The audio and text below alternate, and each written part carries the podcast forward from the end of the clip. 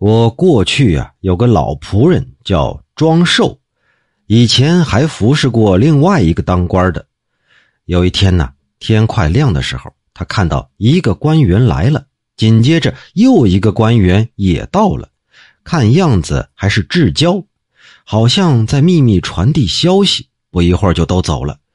主人呢也立刻叫人驾着马车出门，到了傍晚的时候才回来。回来的时候是人困马乏、疲惫不堪。三个人在灯下就或摇耳朵、或点头、或摇手、或皱眉、或鼓掌，反正就是不知道他们在商议什么事儿。天交二更的时候，他远远的听到北窗外头有痴痴的笑声，可房间里却什么都没听到。正在疑惑之间，忽然又听到长叹一声，说：“哎，何必如此啊！”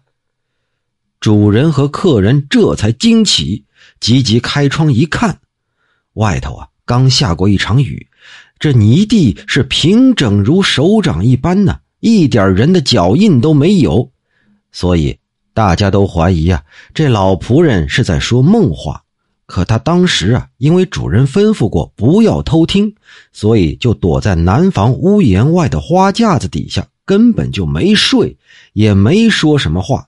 最终也不知道这究竟是怎么回事